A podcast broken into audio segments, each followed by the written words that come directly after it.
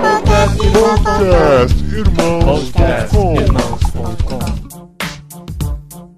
Olá, pessoas! Podcastirmãos.com de número 328 entrando no ar. Eu sou o Paulinho e estou aqui com a esposinha Adriana que achava que o Oriente Médio ficava no meio do Japão. Tá no médio, né? eu sou a Adriana e eu estou aqui com o Homero, que olha, é o primeiro Homero que eu conheci fora da, da história aí da Grécia, dos gregos e tal. Parabéns, Homero! E eu estou aqui com vocês, meus queridos ouvintes, e com o Paulinho, que eu ia chamar de Palharim, não sei porque ficou na minha cabeça que o sobrenome dele era esse, mas eu acho que eu não consigo falar de Gasparia. Mas é italiano, né? Tá ali, né? Tá ali, É, né? De Gaspari. Legal, gente. A gente tá aqui com o Homero Aziz. É Aziz ou Assis? Aziz, Aziz. É com, Com Z, dois né? Z's. Com dois É Z's. Z- Ah, sei lá, mas às vezes o Z Isso. tem som de S, eu não sei de que língua que é. o- Nossa, mas que, que, que palavra que Z tem som de S? É espanhol, é. Espanhol. É, É. ó, e tem um significado muito especial, viu? Ah, é? O que, que é? É, Aziz significa em árabe amado, querido. Então é por isso que a gente se denomina dessa maneira, né? A gente se sente como uma família amada, uma família querida. Por isso o pessoal nos conhece como família Aziz. Ah, mas é, é- é- é Ah, tipo legal. Um, um nome artístico? É, é assim, pra, porque meu, meu sobrenome é muito feio. Aí, Ah, Aí eu- aí eu tive que mudar, entendeu? A gente tá imaginando as várias possibilidades. É, É feio em português? é, não, na verdade, assim, Começa com quase ninguém consegue. quase ninguém consegue pronunciar ele de tão Ah, difícil. Ah, mas fala, pra, conta pra gente, vai. Não, amor, não, não. Ah. Deixa, cara. Não, eu posso falar o segundo, eu posso falar. O meu segundo nome é Schwamelen. Nossa. É, Mas, é Schwamelen. mas qual que é a origem? Alemão. Ah, tá. Aí na escola o pessoal me chamava de Schwarzenegger e faziam e ficavam fazendo barulhinho de tipo porque não conseguiam falar e que já me Ah. alopraram por causa do sobrenome. entendi. Aziz é muito melhor, tá certo. Aziz é melhor, Aziz é melhor. Tem mais a, a nossa cara de uma família que se sente querida, amada. O povo brasileiro, a igreja tem nos abençoado tanto, é assim que a gente se sente. Poxa, que legal. E a gente tá aqui com o Homero Aziz, que tá trabalhando junto à Missão Mais no Oriente Médio, entre a Igreja Sofredora. Olha que assunto legal pra gente discutir aqui no podcast. E a gente vai ter esse papo aqui agora no podcastirmãos.com.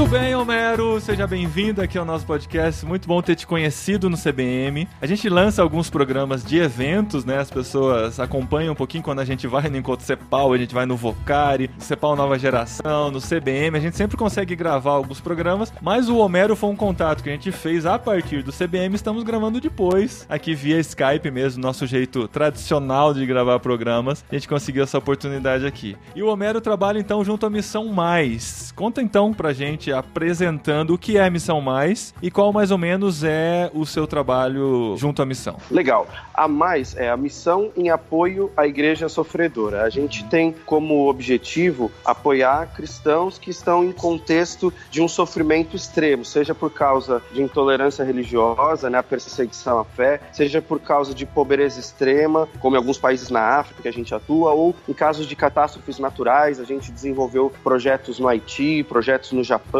ou no caso de guerra. Então, lá no Oriente Médio, nós nos enquadramos nesses diferentes âmbitos da visão da instituição, apoiando a igreja sofredora na nossa região, principalmente entre os refugiados que vieram do Iraque, da Síria, que são cristãos, que perderam tudo por causa da guerra ou por causa da perseguição de grupos terroristas como o do Estado Islâmico. Então, na Jordânia, onde a gente tem a nossa base e a partir de lá desenvolvemos projetos para todo o Oriente Médio, a gente tem milhares e milhares de cristãos que tiveram que se refugiar no país por causa dessas circunstâncias. Então, nós como organização procuramos apoiar esses nossos irmãos e irmãs e socorrê-los diante do sofrimento que eles têm ali no Oriente Médio. É interessante como a gente ouve sobre o tema, mas não tem muita noção. Por exemplo, eu vou confessar agora pra você que eu achava que a igreja sofredora era só a igreja relacionada com o mundo muçulmano, mas na verdade então não, é todos os processos Não. igual você falou de catástrofe catástrofe, de perda, né? De exilados, né? Então, independente se é Exatamente. muçulmano ou não. É, a gente costuma ouvir, até por causa do crescimento de diversas organizações missionárias que atuam com igreja perseguida hoje, a gente ouve muito falar de igreja perseguida, mas a igreja perseguida é um conceito mais recente, né? Essas próprias instituições que foram fundadas na década de 50, de 60, como a Portas Abertas, a Voz dos Mártires, a Barnabas Fund, Tear Fund, essas organizações inicialmente trabalhavam com esse conceito de igreja sofredora. Inclusive, a Mais tem projetos no Brasil. A gente apoia comunidades cristãs muito carentes, por exemplo, no sertão do Ceará. A gente tem vários projetos lá no sertão do Piauí também, apoiando cristãos que sofrem por viver num contexto de extrema pobreza, né? Então, é uma igreja sofredora que precisa de apoio, de socorro, mas que não está sofrendo perseguição religiosa, mas está num contexto de extrema necessidade. Que interessante. E você está baseado onde no Oriente Médio? A gente fica num pequeno vilarejo na fronteira da Jordânia com Israel. É um lugar chamado Furreis. Um dos nossos projetos, que a gente chama de Casa de Hóspedes, é como se fosse um hostel para receber voluntários. A gente consegue ver bem na nossa frente Jericó e a gente consegue ver o Mar Morto e numa noite bem clara as luzes de Jerusalém. Olha, Então a gente está bem na fronteira de legal. Israel. Quer dizer que se você quiser fazer uma viagem, conhecer um lugar bacana, você Oh. Pode se envolver com... Isso. Exatamente. Vem, porque assim, ó, é, todos os dias de manhã, um pastor de verdade vai aparecer com as ovelhinhas na frente da casa. Você vai poder descer, alimentar as ovelhinhas. Ai. E conversar com o pastor. E é, é um lugar paradisíaco, assim, Uhum. bem no topo da montanha, né? Entre Jericó e Furreis tem um vale. Então é literalmente, eles chamam de Vale de Furreis. Uhum. E é um lugar belíssimo. A, a nossa casa de hóspede fica no topo da montanha, e aí você consegue ver todo o vale, e aí você vê a cidade de Jericó bem na frente, na montanha da frente. Ah. Um lugar belíssimo, pôr do sol, assim, é, é muito espetacular. Então, viajar para lá para servir com a gente, você vai, né, vai ter a oportunidade de desenvolver ministério com a Igreja Sofredora, apoiar os refugiados e, ao mesmo tempo, descansar e desfrutar dessa natureza maravilhosa que a gente tem ali. Só não vai conseguir ver as muralhas de Jericó, né? Infelizmente. Nossa, É, que, que teve um probleminha? céu. Teve um probleminha lá. Então, mas você sabe que existem hoje escavações, né? E eles já encontraram ruínas do que era essa cidade antiga de Jericó, inclusive trechos que eles falam que seriam ainda remanescentes do muro, né? É muito interessante. Uhum. Então, assim, estar nessa região, a gente está bem pertinho da fronteira, né? E brasileiro não precisa de visto para Israel. É fácil de atravessar a fronteira e aí então fazer um turismo lá em Israel e tudo mais. Mas o lugar é perigoso, assim? Então, a Jordânia é um país seguro. Olha que interessante. Dois meses atrás, saiu o resultado de uma pesquisa que foi feita em 150 países. E a Jordânia ficou no nono lugar como o país mais seguro do mundo. Olha que legal. É, então Não, aqui no Brasil vezes, você. É, às vezes a gente fica, tipo, com medo de Mas ir assim- pro Oriente Médio, mas eu tenho muito mais medo de ir pro Madureira, no Rio de Janeiro, do Olha que... só. Olha os cariocas ficando ofendidos em dois segundos. Não, eles não vão ficar ofendidos. Não, Madureira até que não, mas... Sério, ó, eu fui, eu preguei no Rio agora, né, recentemente, e foi interessante porque eu fiquei hospedado na casa de hóspedes de uma igreja e a igreja me recomendou que eu não saísse de casa. Então, tipo, ele falou assim, a gente estranha. a gente ficou assim, uau, né? Porque na Jordânia a gente não tem esse tipo de problema dessa violência de assalto, de roubo. O país é muito seguro. Eu deixo meu carro com a janela aberta. Eu, eu já esqueci celular em determinados lugares, voltei, o celular tava lá. E é muito comum, assim, de, de viajante nosso, às vezes vai fazer um turismo, esquece, tipo, a câmera no restaurante e a gente acha. Nunca teve nenhum problema desse tipo de violência. O que acontece é o risco de terrorismo. Mas a, a Jordânia não tem nenhum ataque terrorista que seja, assim, considerável desde 2005. Então já tem aí bastante tempo, né, que a gente não tem nenhum incidente grande. Não significa que não aconteceram incidentes menores e tal, mas nada de igual a gente muitas vezes vê até acontecendo no Ocidente, né? É, hoje eu diria é mais seguro você ir para a Jordânia do que você ir para a França, por exemplo. Uhum. E com relação à perseguição religiosa na Jordânia também, não tem? Ela existe e ela acontece de diferentes maneiras, né? Primeiro, a Jordânia é um reino islâmico e por ser um reino islâmico eles aplicam a lei islâmica, que é a Sharia, mas no caso da Jordânia, numa interpretação mais moderada dessa lei. Mas porque é a lei islâmica, ela dá uma certa liberdade para os cristãos exercerem a sua fé dentro da igreja do seu contexto cristão, mas ela restringe, limita, ela controla as atividades da igreja e de nós como cristãos. Inclusive a evangelização é proibida? É, publicamente você não pode fazer nenhum tipo de proselitismo religioso. Entendi. O governo, ele tem um, um caráter bem favorável às minorias, o que é muito interessante quando se comparado com os outros países da região. E o rei da Jordânia, o rei Abdallah e a esposa dele, eles são espetaculares. Eu até, inclusive, oro para que Deus me dê o privilégio de conhecê-los. E aí eu deixo o desafio de vocês que estão me ouvindo, do Paulinho aí da Adrid, e orar também para que Deus me abra essa porta. Ah, Sim, eu, quem eu já... conhecer, por favor, é... apresenta, né?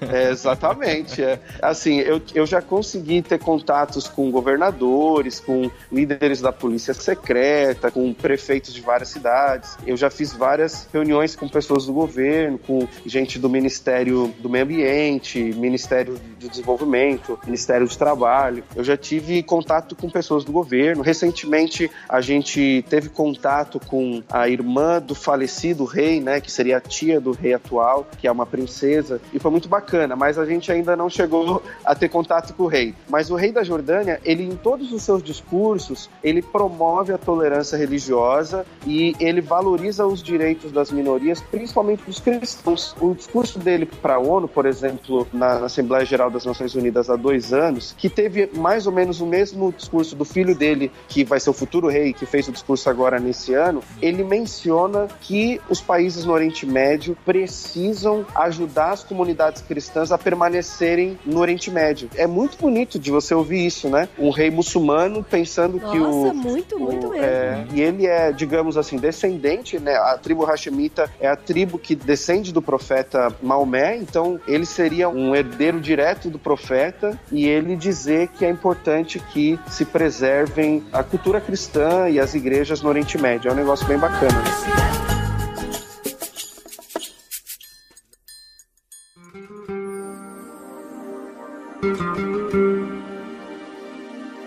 Eu queria entender uma coisa. Eu descobri que você é muito novo. Descobrimos, descobrimos. A gente é. perguntou, inclusive, a, a idade dele e ele respondeu. Foi assim. Mas foi descobri. Assim. e como você tão novo foi parar assim, parar com isso? Tipo, 31 você não era... anos, né? Legal. É, você não era criança e falava, anos. ah, meu sonho é morar lá no Oriente Médio. Não. Criança quer ser jogador de futebol, né? Bombeiro. É. Bombeiro. Na verdade, assim, eu não nasci num berço evangélico, né? Eu me converti com 16 anos de idade e a, a, minha conversão ela se deu por meio de um grupo evangelístico que trabalhava no campus da universidade onde eu estudava no colégio, que é o Colégio Presbiteriano Mackenzie, São Paulo. E tinha um grupo de evangelismo lá chamado Kairos. Eles me evangelizaram num momento bem difícil da minha vida, que eu tava bem rebelde. Minha mãe, coitada, sofria pra caramba naquela fase. Eu tocava em bares na noite. Eu, desde pequeno, muito envolvido com música. Hum. Então eu tocava em bares. Eu tinha uma banda, a gente tava em tudo quanto é lugar. E às vezes eu. É, bem, é, eu já, às vezes já teve vez da minha mãe ter que me tirar da rua alcoolizado, coisas assim. Aí é feio. E, então, é com, é, com, é, com 16 anos, eu me converto, assim, Deus transforma a minha vida e, e os meus discipuladores, que foram os fundadores daquele trabalho missionário, eram missionários. Então eles injetaram missões desde o primeiro dia na, na veia, né? E eu, eu, até me recordo que na época, né, os meus pais iam na igreja católica e tal, e eu comecei a frequentar mesmo a igreja católica, porque eles não me deixaram ir para a igreja evangélica. E já ali na igreja católica eu comecei a pregar e, e daquela oh, fase, é, dentro da igreja, daquela fase da Igreja Católica saíram pastores, saíram gente que trabalha em diferentes ministérios da igreja. Então já fui tendo frutos. Eu lembro que eu, eu, meus instrumentos musicais ficavam na igreja, e aí a, as freiras da igreja, porque era uma igreja, não era franciscana, nem, nem me lembro qual que era o grupo, mas era, um, era ligado a um convento, e as hum. freiras rasgaram minha bateria, quebraram meu, meus instrumentos musicais e tal. Sério, de raiva porque, porque eu estava evangelizando dentro da igreja. E foi assim que nasceu, então, já desde a minha conversão, esse ímpeto missionário. E aí, uma das pessoas que me evangelizou é a minha esposa hoje, que é a Débora. Olha só. Ah, sem então, interesse, né? É... Não, sem interesse. A Débora, ela é definitivamente sem interesse, porque eu era moleque, eu tinha 54 quilos, eu era magrelo, usava brinco, cabelo. Jesus, Abel, preciso ver uma foto espetado. disso. é, e aí, assim, quando eu me converti, fundei uma banda gospel e tal, e aí a gente começou, gravamos CD, começamos a rodar, participar de eventos. Qual parte você tem mais vergonha? É. Mas eu sei que a gente fazia abertura para algumas bandas legais. Eu cheguei a fazer abertura pro Resgate, pra Oficina G3. A gente tocava na. Começamos. A banda foi crescendo, assim, era uma bandinha de rock. E a gente convidou a Débora, que é a minha esposa, isso já há quase dois anos ali que eu já tinha me convertido, para fazer back vocal nesse grupo. Aí eu pedi ela em namoro, mas ela sabia de onde eu tinha vindo. Uhum. então ela falou: não, não vou namorar com você, você é moleque. e ela já estava terminando a faculdade e eu ali, tipo, prestando vestibular, né? Nossa, Eduardo e Mônica, né? É, uhum. bem isso. Ela é filha de pastor, a mãe dela é missionária, foi minha professora anos depois do seminário de evangelismo e discipulado. Então, tipo, ela já veio de um berço missionário, sempre sonhou em fazer missões, né? E principalmente transculturais. E era o desejo dela desde pequena ir para um outro país, servir em algum contexto fora do Brasil. E, e aí, quando a gente começou, então, depois de seis meses ali, deu, tomei dois fora dela, ela acabou me aceitando. Depois de quase, quase obrigar ela, ela, ela falou: tudo bem. Foi até engraçado, olha só. Ela falou assim: era uma sexta-feira. Ela falou: tá bom, né? A gente vai começar a namorar, mas a partir de segunda-feira. Hum. Hoje eu não quero namorar com você. me, dá, me dá meu último fim de semana de paz. Exatamente. Muito bom, muito bom. Adorei. E... Mas o legal foi que a família me abraçou, porque eles viram a mudança, né, da minha vida. E a avó dela também, né, já é falecida, mas era uma mulher de oração, uma senhorinha que morreu com 84, 85 anos, e ela era líder de círculo de oração da Assembleia de Deus, né? Assim, aquela mulher Sim. de oração, né? Não é qualquer e... uma, não. Nossa, é. E ela, assim, de cidades do interior lá de, de Pernambuco, uma mulher, assim, simples, mas com uma comunhão muito linda com Deus. E, e aí um dia ela veio lá do Nordeste, lá na casa da, da minha, da minha esposa, na época a gente estava namorando, e aí ela olha para mim, ela fala, começa a orar e ela começa a profetizar e ela fala assim: Olha, Débora, Homero vai ser o seu esposo. Aí pronto, né? Ganhei a família. Ai, que legal, que legal. Aí já Nossa. não tinha mais como ela me dispensar. Tá vendo? Eu falo pras meninas, não dispensa aquele adolescente magrelo, feioso. Um dia, né? É. Chassi de grilo. Exatamente. Investe, exatamente. investe. Tem que investir. Pode dar em alguma coisa. Exatamente, né? Pensar no futuro. Mas é, é, muito legal essa história sua, porque assim, eu conheço vários casos ao contrário, sabe? Daquele rapazinho que era nosso líder do grupo de louvor da igreja, que fazia tudo, tudo que entregava envolvido. folheto na igreja, evangelizava. E aí começa a namorar, tipo, aí a namorada fica, meu, eu acho muito melhor você ir pro ramo profissional, ganhar dinheiro e tal. Aí os sonhos, não que ganhar dinheiro pro ramo profissional seja errado. Claro, é. Mas aí os sonhos desse rapazinho apaga e, e morre, sabe? Inclusive, Sim. assim, eu, é, a gente tem muito envolvimento com jovens e adolescentes, assim, e tem muitos jovens, assim, que a gente vê que tem muita vocação pra missão transcultural, pra missão urbana, e, é, e são solteiros. Aí eu falo, olha, a partir de hoje você tá na minha oração pra arrumar uma esposa que te conduza para esse caminho. Porque é muito uhum. comum mesmo, né? A pessoa sair. Inclusive, antes de você contar a sua história, eu ia até perguntar como que foi para você ir pro uhum. campo transcultural casado, é. né? Porque se não tá em comum acordo, fica complicado. Exatamente. Foi o que aconteceu com a gente, porque o nosso namoro começou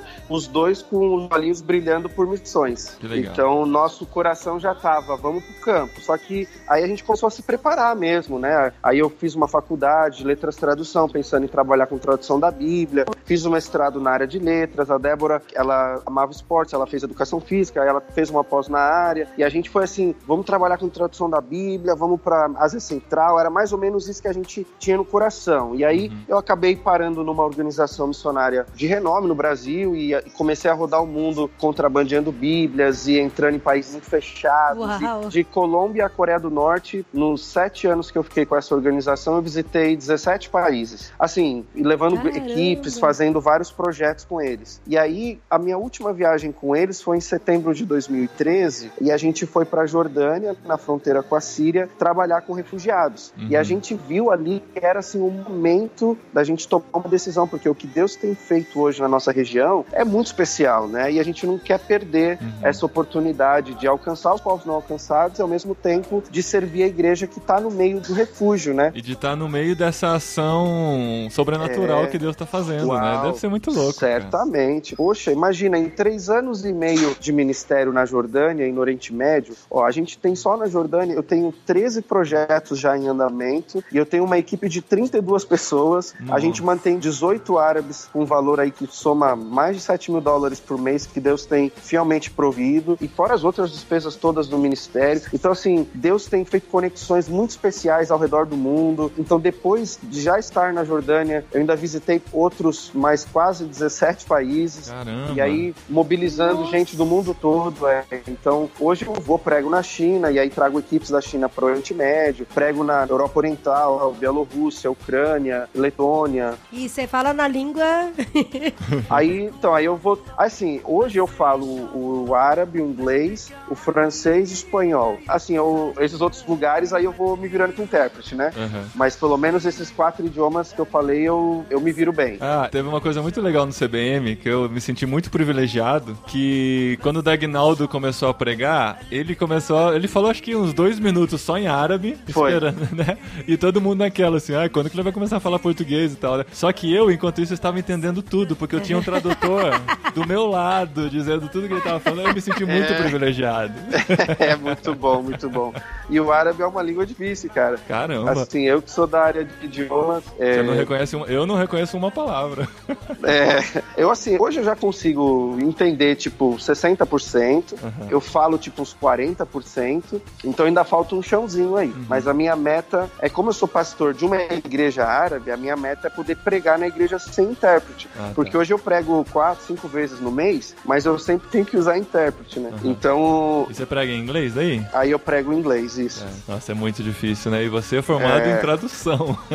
é, é. É um idioma difícil, porque tem vários fonemas que não tem no, no uhum. português, tem muitos sons que são parecidos para nós. E, e agora que, né, três anos e meio ali já morando no meio deles, a gente passa a entender um pouco melhor, né? Uhum. Mas toma tempo, sim. Os árabes costumam dizer que só crente pode aprender árabe. Por quê? Porque você precisa da eternidade para conseguir aprender. Eu pensei boa. que era o dom de línguas que precisava. não. Caramba, então é mais ou legal. menos isso. É. E os seus filhos, como que fica nesse contexto ah, é? assim, de línguas então, e diferenças? A gente tem dois filhos, né? O, o, nosso filho mais novo, ele chegou com um ano e sete meses, né? Que é o Atos. Então, o Atos, ele tá sendo alfabetizado em árabe. Então, hum. para ele, na verdade, a cultura, o idioma que ele vive no dia a dia na escolinha, com os amigos, na igreja, foi o árabe. E aí a escola é bilíngue, ele aprende o inglês também, mas é lógico que acaba que porque as crianças são árabes, ele usa mais o árabe com elas. E na igreja, a gente recebe muito voluntário, então quando ele tá com os voluntários, ele fala inglês. Em casa, ele fala o português. Só que a nossa filha adotiva, ela é colombiana, então a gente fala em espanhol com ela. E aí o Atos agora tá desenvolvendo o espanhol dele também. Que então é uma Babilônia a nossa casa. É. é às vezes num dia a gente, tipo, em questão de 30 minutos, a gente usa quatro idiomas. Você tá falando com alguém árabe, você vira fala inglês com outro, vira fala com outro em português, e aí começa a falar em espanhol, é uma doideira, assim. Nossa, Nossa, que da Então, hora. a Eide, ela já chegou mais velha, né? Adolescente. Então, no caso, a gente tem focado em ela aprimorar o inglês dela. Então, hoje, basicamente, ela usa o inglês. E ela sabe algumas coisinhas em árabe, mas a gente não colocou ela numa escola de árabe porque ela já está fazendo faculdade, né? Então, ela, ela tem 19 anos, ela está no segundo ano da faculdade de jornalismo. E por causa disso, ela estuda online. Então, é muito puxado para ela fazer a faculdade e ainda ter que se dedicar ao estudo do árabe. Então, a gente decidiu que ela, como ela já não precisa, porque já acabou a escola, então ela já chegou e começou a faculdade online. Então, nesse caso, ela só está desenvolvendo o inglês dela, né?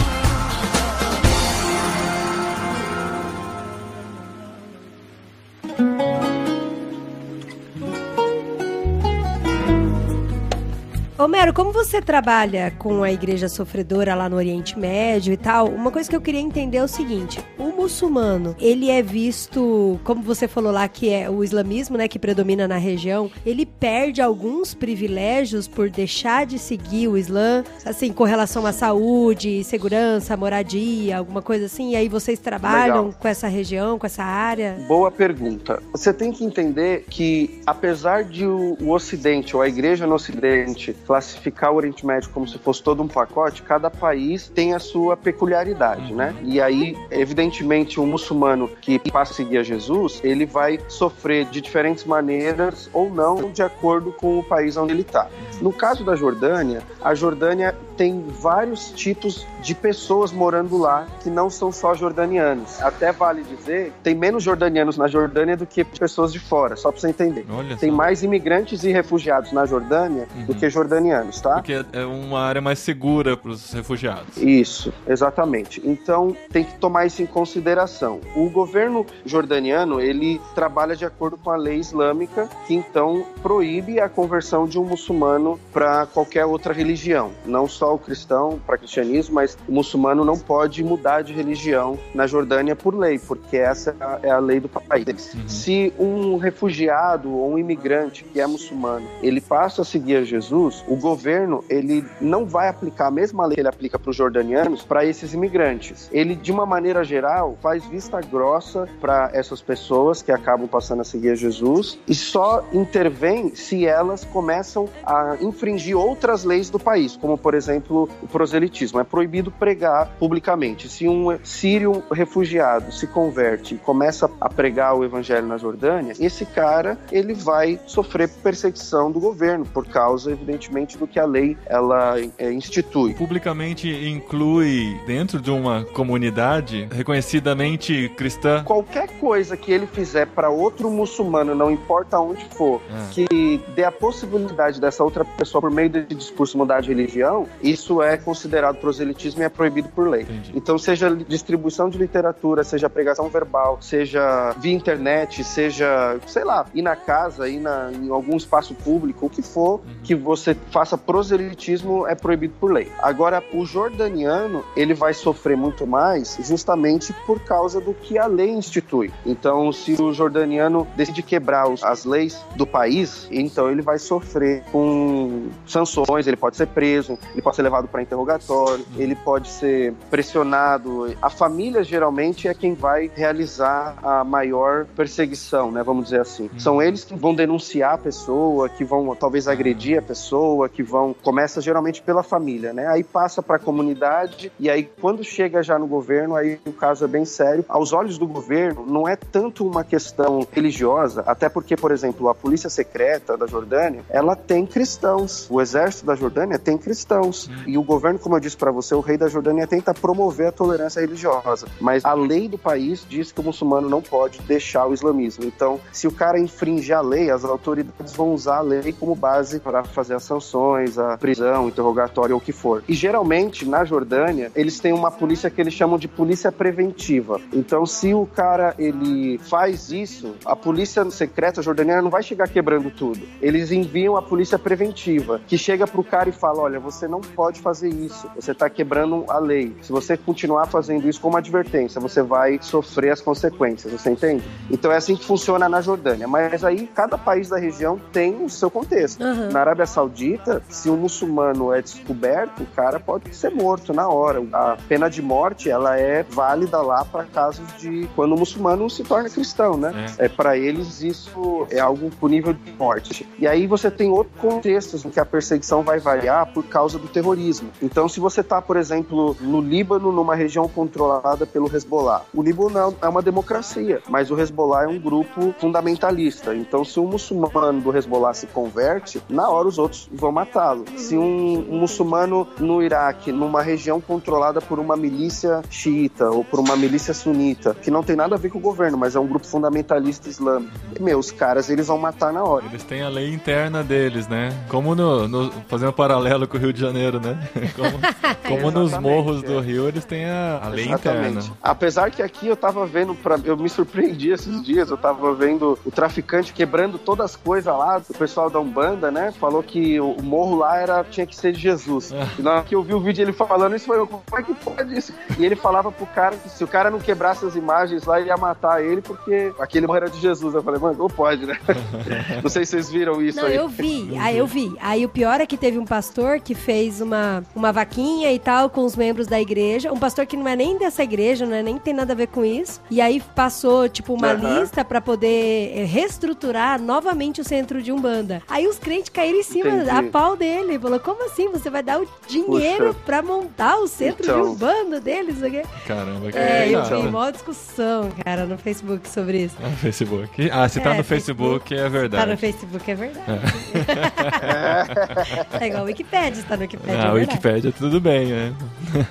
Mas, por exemplo, eles são marginalizados com relação ao estudo, à parte de saúde. Porque, assim, Na vocês, como Jordânia, trabalham não. com a igreja sofredora, então aí vocês Quais dão. as maiores necessidades da igreja sofredora Boa. nesse contexto? Aí a gente tem que pensar quem é essa igreja sofredora que a gente atende hoje, né? Eu trabalho com pessoas que vieram desse contexto por causa de perseguição à sua fé nesse sentido, mas a gente trabalha hoje na nossa maioria com refugiados cristãos que vieram do Iraque, da Síria, fugindo da guerra ou da perseguição do Estado Islâmico. Então, eu recebi a primeira família cristã de refugiados iraquianos no vilarejo onde a gente mora. E hoje eu tenho 350 famílias Uau! no meu vilarejo.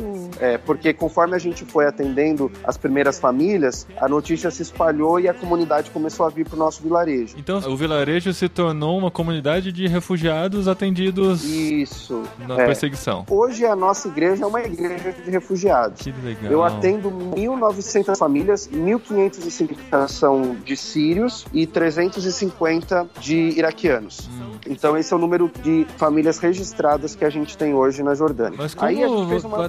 Agora, não, agora me despertou muita curiosidade de saber como que Sim. funciona essa comunidade. Qual que é a ideia? Legal. As pessoas chegam e vão se assentando e vocês arrumam um lugar porque- todo mundo? Ah, então, é mais ou menos isso. Na Jordânia, diferentemente do- dos países ao redor, quase não existem campos de refugiados daqueles de tenda, de container. Não existe quase na Jordânia. A Jordânia tem cinco grandes campos de refugiados que abrigam por volta de 300 mil pessoas, mas a Jordânia tem quase 3 milhões de refugiados. E a gente está falando então de 2,7 milhão de pessoas, milhões, fora dos campos desses de tendas. Então, os refugiados na Jordânia, eles são refugiados de contextos urbanos. Eles criam guetos, eles tomam conta de bairros no país, que são geralmente os bairros mais pobres, mais baratos, e aí então eles vivem nesses lugares numa situação miserável. E aí, o que acontece é que o, o nosso vilarejo, ele não tinha refugiado, praticamente a gente tinha algumas famílias de sírios, poucas famílias, tipo cinco, seis famílias de sírios, e aí chegou uma família de iraquianos. As famílias de refugiados cristãos estavam em outros lugares na Jordânia, mas conforme a gente foi desenvolvendo os projetos, eles começaram a vir para o nosso vilarejo. E a gente ajuda, a gente procura casa para eles alugarem, ou tipo cortiço, ou garagem, ou comércio, e aí eles pagam eles pequeno valor, às vezes organizações internacionais ajudam, às vezes não, e eles têm que se virar. A gente ajuda no que a gente pode, a gente dá cestas básicas para essas famílias, a gente começou a atendê-los com kits de boas-vindas, então quando a gente ah, conseguimos uma casa para uma família, aí a gente comprava lá um fogão de duas bocas, um colchão, um travesseiro, um cobertor, montava um tapete e tal, e aí era isso, a casa da pessoa vive nisso, entendeu? No que a gente doou, porque os caras não têm condição de comprar móveis e nem nada. E assim a gente foi desenvolvendo os nossos projetos, né? A gente fez uma pesquisa e eles pediram para nós projetos na área de educação e na área de saúde, porque refugiado não tem acesso ao sistema público de saúde Ah, e então, nem é. acesso ao sistema educacional. Mas aí não é porque ele é um cristão perseguido, mas é porque ele é um refugiado. Então, na verdade, nem seria esse o termo correto, porque ele não é um refugiado. A gente usa a palavra refugiado porque é o termo que se tornou comum. Mas esses caras, eles são solicitantes de asilo. Então, eles saíram do país deles, a Síria, o Iraque, por exemplo, estão na Jordânia aguardando um país que os acolha como refugiados. Enquanto eles estão na Jordânia, a Jordânia é como se fosse um limbo. Eles estão ali esperando o asilo para num outro lugar. Então a Jordânia é onde eles solicitam o asilo. Só que a Jordânia não tem estrutura para acolhê-los como refugiados. Porque acolher como refugiado significa como é o refugiado no Brasil, dar acesso a esse cara ao sistema de saúde, ao sistema educacional, a, enfim, a, a estrutura do país. E no caso, a Jordânia não tem condições de fazer isso. É um país pobre, é um país que não tem petróleo, é um país com, uma, com 70% do país é deserto. Então não tem. Aí, o, aí é muito difícil, né? Aí os caras ficam na Jordânia, não têm acesso a essas estruturas e, e vivem num limbo, entendeu? E é assim que a gente ajuda eles. Aí a Ah, gente que foi legal. fazendo os projetos. Mas daí já, já aconteceu de algumas famílias conseguirem esse asilo e saírem de lá para outros países? Já, já. Tá. Hoje eu tenho muitas famílias que estão na Austrália, no Canadá, na Alemanha. Aí, inclusive, a gente vai, visita essas famílias. Eu tô indo no ano que vem para a Austrália, para os Estados Unidos, para visitar famílias nossas, né? Que a gente discipulou, que eram cristãos, assim, de igrejas históricas, né? Caldeus, assírios, católicos, ortodoxos. E a gente discipulou esses caras, batizamos eles, eles passaram a servir na igreja, no ministério e migraram para algum país do Ocidente. Então, hoje eu tenho discípulos nossos, tem um, um senhor, por exemplo, que está na Austrália, que ele acabou de plantar uma igreja em Sydney. Então, a, gente- a- Uau, a- a legal. gente como se fosse assim uma, é, é, Uma como incubadora. se fosse uma. É, exatamente. Ó, e no começo, Paulinho, doeu demais isso. Os dois primeiros anos, eu e a Débora, minha esposa, a gente investiu assim, tudo assim, mas é assim, de tudo, quase a ponto de, de ter um burnout. Assim, a nossa vida era servir o- essas pessoas. E a gente criou vínculos muito fortes com a comunidade, né? E aí, quando as famílias começaram a imigrar, nossa, Ah, arrebentou com a imagino, gente, é. nosso coração e tal. Porque você, assim, dá tudo e aí você tem que enviar o cara, né? É. E- É, é igual, é igual discipulado, né, cara? É o verdadeiro É, discipulado, exatamente. né? É de dar condições da pessoa seguir sozinho, né? Isso é muito legal, cara. Exatamente. É, é um desapego, né? Um desprendimento que a gente tem que ter de saber que o fruto é pra eternidade, né? Exatamente, é. Poxa, Exatamente. que legal. É, e aí a gente faz, o nosso sonho também é que a igreja permaneça na região. Então a gente, os nossos projetos todos, eles não visam só dar um pouco de dignidade para a pessoa, mas é uma visão integral de atendê-la em sua necessidade como um todo, mas também a gente discipula a comunidade e fortalece a comunidade para que ela entenda o papel dela no Oriente Médio. Então agora a gente começou a ter algumas famílias que estão voltando para o Iraque e para nós isso é um orgulho. Então eu desde o começo, eu logo que as famílias começaram a chegar, eu ia no Iraque visitar os parentes desses caras lá no Iraque, no meio da zona de guerra. Uma Sim. vez a Record fez uma reportagem lá, o brasileiro que, que se arrisca na zona de guerra socorrendo refugiados é, internos. Negócio. Até saiu uma reportagem lá no, Que no espetacular. Eu, eu cheguei a estar 800 metros perto do Estado Islâmico. Rapaz. Uia. É, tirei foto das bandeiras, fui escoltado pelas milícias e até hoje a gente trabalha na zona de guerra. A gente está plantando uma igreja num vilarejo a 7 quilômetros de Mossul, numa região que é uma região de guerra, de conflito. Por que, que a gente fazia isso? Porque a ideia era incentivar essas famílias que estavam nessa região a ficar e dar condições para elas fazerem isso e ao mesmo tempo manter os vínculos com as famílias que foram para a Jordânia para chegar o momento delas voltarem. E hoje a gente tem família voltando. Porque, ó, o Iraque, veja só, em 2003 havia um milhão e meio de cristãos no Iraque. Hum. E aí vem a perseguição, a marginalização, vem a ascensão do terrorismo, aí vem começam as ondas de refúgio, porque os cristãos iraquianos de 2003 a 2014, eles fugiram sete vezes de casa, mas a mídia só fala dessa última fuga, né? Caramba, aham. É, e aí o que Nossa. acontece é que a igreja começou a fugir, literalmente. E hoje restam apenas 230 mil cristãos no Iraque. De um milhão e meio. De um milhão e meio. Caramba. Então a igreja está morrendo. E se a gente não fizer a luz de Cristo brilhar no meio daquelas trevas, essas trevas vão ser ainda maiores.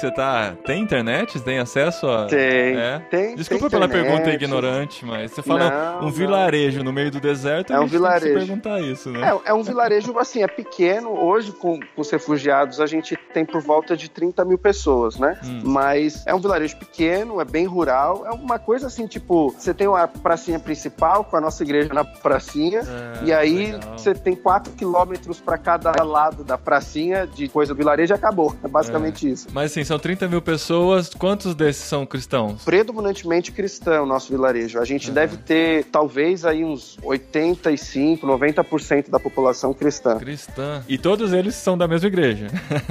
Ah, os refugiados, em sua maioria. Hoje a gente atende por volta de 7 mil pessoas, né, regularmente. É. Mas assim, cara, eu tô fazendo umas perguntas bem bobas aqui, porque eu tô na Não, minha é. realidade oriental. Mas vocês fazem cultos e reúnem toda essa galera pra um culto? Todos os dias a gente tem culto, de segunda Ah, a segunda. Entendi. Porque a gente separou eles por grupos, porque a nossa igreja cabe mais ou menos umas 130 pessoas. Nossa. É uma casa, né? Então a Entendi. gente tem que ficar fazendo. Revezamento. Culto. Tem culto todos os dias, é. Todos os dias tem Entendi. culto. Poxa, que legal, Homero. E a gente pede para as crianças só virem no culto das crianças, que é domingo de manhã, porque se elas vêm nos outros cultos, não sobra espaço para as pessoas. Que legal. Aí sim, a verdadeira escola dominical, né?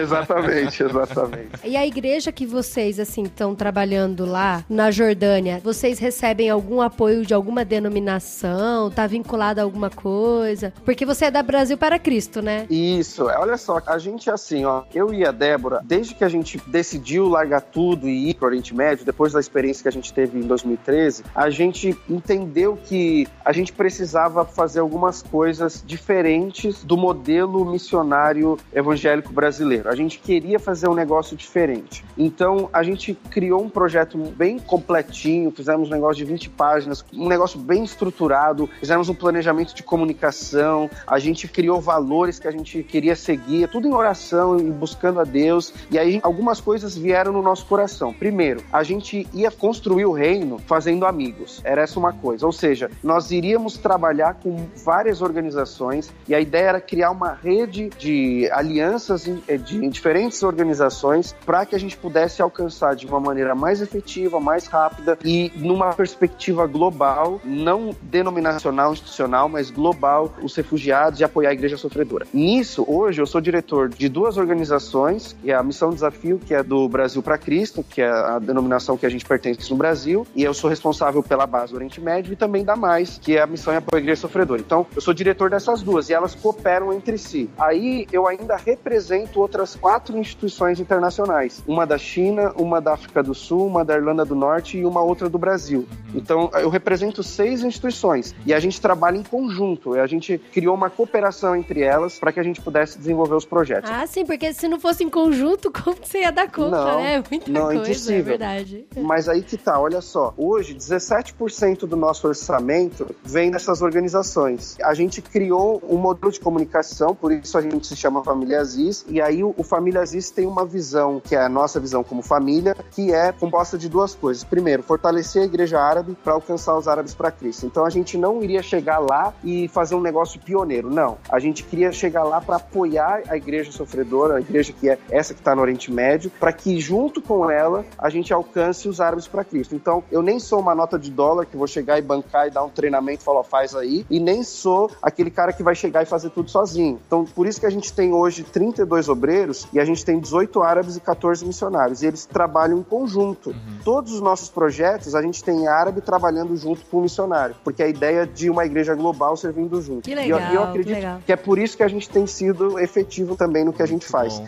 E aí a gente tem esse oração que a gente chama de joining hands, que é de dar as mãos. Então, a gente dá as mãos como uma igreja global que a gente é, com cooperação entre organizações, numa visão de reino, sem levantar bandeira, e a gente então alcança o que a gente tem que alcançar. E aí, olha que bonito, eu sou pastor da Igreja Brasil para Cristo, Uhum. que é uma igreja pentecostal. Aham. Cheguei na Jordânia, a Convenção Batista me aceitou como pastor, decidiram não fazer uma sabatina, eu nem passei pela sabatina, E a diretoria da convenção me deu ali algumas orientações apenas, e hoje eu pastorei uma igreja batista na Jordânia. Que legal. Então você vê, isso é visão de reino. É muito legal É. isso. E eu vi que você vai falar, por exemplo, na Igreja Batista Lagoinha, que você já deu entrevista pra Canção Isso. Nova, que é católica. Isso. Muito legal, é muito Isso, legal isso. é. É visão de reino, né? É, isso é muito louco, né? Quando a gente se envolve com missões e começa a entender o reino de Deus de uma forma diferente, esse esquema de denominações em que a gente foi criado, essas barreiras que pra gente às vezes são tão grandes, nessa realidade não faz sentido Ainda nenhum, mais né? no nosso contexto lá, né? Aham. Porque no Oriente Médio, cristão é cristão. Se você for perguntar no Brasil hoje, ah, qual é a tua religião? Tem gente que responde assim, ah, eu sou batista, né? Eu sou presbiteriano, né? Eu sou católico, né? O cara vai falar assim. Agora, no Oriente Médio, a palavra em árabe é Messih. Então o cara vai falar assim, eu sou do Messias. Ah, Eu legal. sou seguidor do Messias. Então, é, esse seria o termo para cristão, né? Uhum. Então, eu sou seguidor do Messias. Se você é batista, se você é assembleiano, se você é, ou seja lá, meu, você é seguidor do Messias. É assim que a gente se apresenta, né? E é muito legal isso, porque a igreja sofreu tanto durante toda a sua história que ela foi, por meio da unidade, sobrevivendo, né? Porque ou eles se unem ou né, não vão sobreviver diante de toda a perseguição. No programa anterior que a gente gravou com o Ronaldo, até mencionei, né, que você tinha falado lá no seu TED, da igreja que estava sendo formada no Iraque, né? Que era Iraque para Sim. Cristo, não era Brasil para Cristo no Iraque. Isso eu achei muito legal. Não. É, e a ideia até denominacional, hoje a missão Desafio tem 150 missionários, né, em vários lugares do mundo. E aí já foram plantadas igrejas nacionais em 21 países diferentes. Essas igrejas não têm vínculo nenhum com o Brasil. Então, essas igrejas, a partir do momento que o missionário do Brasil para Cristo funda a igreja, a gente tem como princípio formar uma liderança local que assume a igreja e segue com ela. Então, acabou, assim, ó, não tem esse vínculo, ah, estamos fazendo uma filial do Brasil para Cristo, lá. não existe isso, né? E a- até o presidente, né, quando a gente começou a trabalhar com esse projeto do Iraque, ele falou assim, Homero, seja quem você levantar, se você levantar um obreiro para a igreja do Iraque, ele falou, a gente vai ajudar. Aí eu falei, ó, mas eu tenho já um cara em mente que ele é de uma igreja que chama Igreja Evangélica Livre, né, uma denominação que tem lá no Oriente Médio. Aí o pastor presidente falou, não tem problema, a gente apoia esse cara. Então, tipo assim, é visão de reino, você entende? Então, tipo, não, não tem isso de ah, a gente tá fazendo uma filial. E é por isso que a gente também está no Brasil para Cristo e ama a igreja, porque a gente tá na Missão Desafio, que é a junta da denominação, e nas outras organizações que a gente serve, porque a gente não trabalha com gente que vai falar assim: ah, essa bandeira é minha, esse projeto é meu, nos relatórios tem que aparecer meu nome, tem que ser. Não, a gente não, não trabalha desse jeito. Que legal, cara. Isso é muito especial. É, essa igreja do Iraque está sendo apoiada por gente do Brasil todo, de diferentes igrejas, diferentes organizações, e a gente está super feliz aí. Poxa, que legal. Muito obrigado mesmo por participar. A gente fica com vontade de ficar horas aqui ouvindo, parece clichê falar isso, mas a, a história é muito interessante, todo o seu envolvimento com isso. E assim, a gente espera, né, no futuro poder gravar mais, você contar novas histórias. Tenho certeza que tem muitas histórias pra contar de tudo que Deus tá fazendo lá. Sim, A gente certamente. agradece muito por sua participação e queria incentivar as pessoas a conhecerem mais o trabalho de vocês, né? Vocês estão no Facebook como Família Aziz, é isso? Isso, exatamente. facebook.com/barra família Aziz, né? Dois As e dois Es, família Aziz. E a gente tá no Instagram, tamo no YouTube, tamo no Twitter, tamo aí nas redes, né? E aí tem coisa que a gente não pode publicar, apesar da gente ser bem ativo nas redes sociais, tem coisa que a gente não pode publicar e quem Sim. quiser conhecer essas informações mais sigilosas pode deixar o e-mail numa das nossas redes sociais, lá me enviar o e-mail, que a gente tem o nosso boletim de oração, que a gente envia toda terça, e aí o boletim tem informações assim mais específicas que não podem ir pra internet. Entendi. E fico esperando Adri e você lá na Jordânia também, Ah, né? é? que legal. A gente Pra já tem gente- muitos lugares pra ficar ficando pelo mundo assim. Quando a gente for, a Pois gente é, passa em então. todos, tá? Quando Aí a já gente- faz uma escala na Jordânia. A Adri já precisou sair aqui, que foi buscar nosso filho na escola, por isso que ela não tá mais participando. Mas, ó, Entendi. a gente vai vai pensar, tá bom? Não vou prometer, Legal. mas a gente vai pensar. A gente faz uma live lá.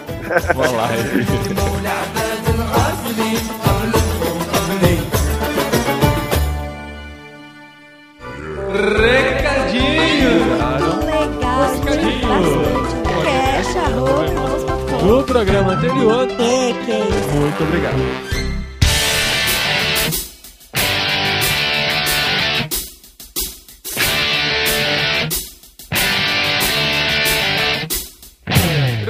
Recadinhos, esposinha! Estamos de volta com os recadinhos. Pensei que tava fazendo uma homenagem ao JV na Estrada, ao finado podcast do JV na Estrada. ah, mas dá, dá saudade dos meninos, né? Mas melhor não voltar, não. Mas a gente vai encontrar eles semana que vem. Eu, pelo menos, vou, né, esposa? Porque nós estaremos. na- de novo, eu estarei? eu não consigo falar no singular, eu sou muito humilde. Ah, ah, nada é porque você me ama demais.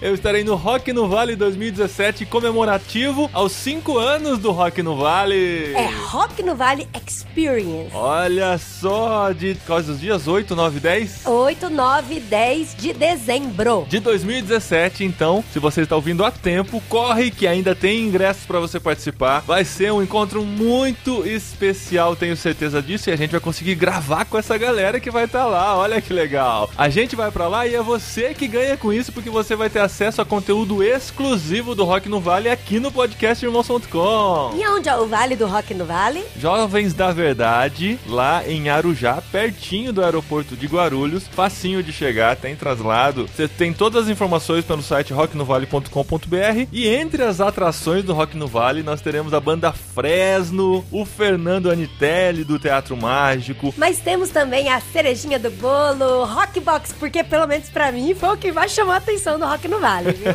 O Rockbox é um projeto do Marcão, ex-fruto sagrado, do Zé Bruno, atual resgate, né? Não ex-resgate, e do Manga, ex-oficina G3. Olha que encontro da hora que vai acontecer lá no Rock no Vale e a gente vai tentar conversar com eles também. Vai ter o Paulo César Baruch, vai ter o Paulo Nazaré, vai ter o Paulinho de Gaspar. Ah, ah, muito Paulo, né, amor? E vai ter muito Paulo lá também, com certeza. Vai ter essa galera lá. Rodolfo Abrantes, a gente tem o objetivo de gravar com ele. A gente tá pedindo esse tempo aí pra gravar com ele. Então vão orando aí, torcendo pra gente conseguir fazer essas gravações. E participe com a gente do Rock no Vale 2017. Informações, ingressos, tudo em rocknovale.com.br. A gente se vê lá. Pode ser que a gente não consiga gravar? Pode, mas você também vai orar junto com a gente pra gente conseguir gravar tudo. E vocês lembram do Brão Barbosa, né? Nosso amigo, ilustrista, ilustrador, cartunista, cartunador, não sei quais são os termos. desenhista. Não, desenhista não, né? Também tudo, designer. Ele já tinha lançado duas histórias em quadrinhos, que era o Jesus Rocks e o Feliz Aniversário Minha Amada. E agora, em 2017, agora no finzinho do ano, ele conseguiu lançar a sua terceira HQ, que nós já temos em mãos aqui e queremos apresentar pra vocês. É a HQ Reparos. E é uma HQzona, gente. Muito legal, viu? Muito legal mesmo. A gente até gravou um podcast com ele, na verdade, eu participei do podcast dele sobre a preparação da HQ Reparos, que você pode ter acesso em brãobarbosa.com, você pode ouvir esses programas que ele fala sobre todo o processo de criação e você vai descobrir que o negócio dá muito mais trabalho do que você imagina. E lá no site também você consegue adquirir a nova HQ, tanto de graça, baixando o PDF, quanto ajudando o projeto do nosso amigo Brão Barbosa, adquirindo, comprando e recebendo pelos correios. Olha só, eu sei que é clichê a gente falar, ah, final do ano tá chegando, vamos dar um presente aí na Amiga Oculto.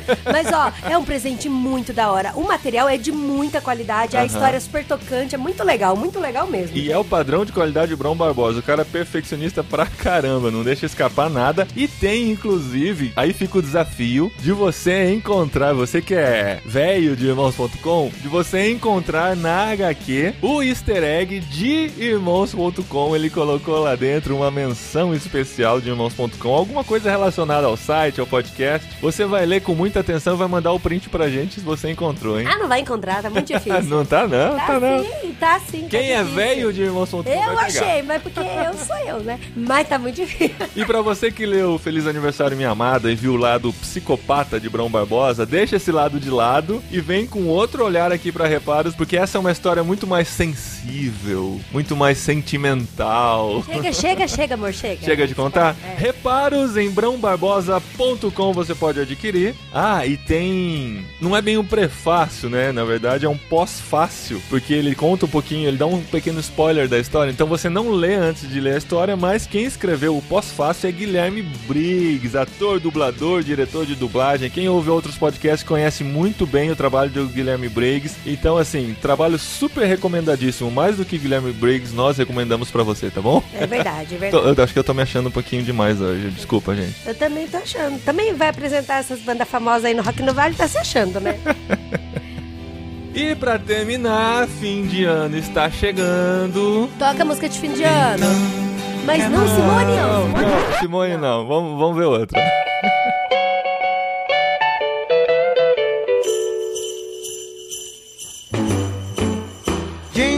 Ano tá chegando, dezembro tá aí na cara já e está aberta a temporada para novos mantenedores do podcast e do site e do Ministério Irmãos.com. É, nós gostaríamos também de aproveitar para agradecer todo mundo que foi nosso mantenedor, Aham. é, pessoas que oraram pela gente, pessoas que nos ajudaram a manter financeiramente o projeto Irmãos.com. E um abraço para você que está nos ouvindo. E agora nós gostaríamos de orar por você que está nos ouvindo também, que ainda não é o nosso mantenedor e que Deus está tocando aí no seu coração para nos ajudar nesse projeto Irmãos.com, né, amor? Isso mesmo, você pode fazer parte desse ministério também financeiramente. A gente tem alguns patrocínios esporadicamente, mas que não sustentam necessariamente todo o ministério. Por isso que a gente conta com pessoas que acreditam no projeto, que gostam do nosso trabalho, que são abençoados por ele, que querem participar também financeiramente do nosso projeto. Então você pode ser resposta de oração e pode participar também do sustento do projeto Irmãos.com. Como é que faz para a pessoa se inscrever e participar? Ah, a pessoa pode mandar um e-mail diretamente para mim. É dri@irmãos.com. Olha você divulgando o seu e-mail pessoal aqui. É que quem chegou até o final porque merece, né? Merece, merece. E, e quem faz parte do projeto faz parte das nossas vidas também, é parceiro, né, amor? Aham.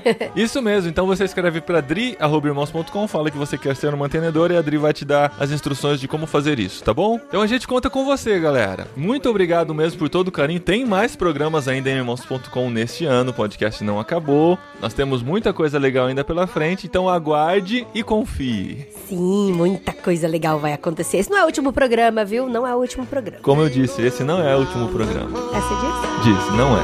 Não é. Não é. Então não é. Tchau, galera. Até o próximo. That's the jingle bell. That's the jingle bell. That's the jingle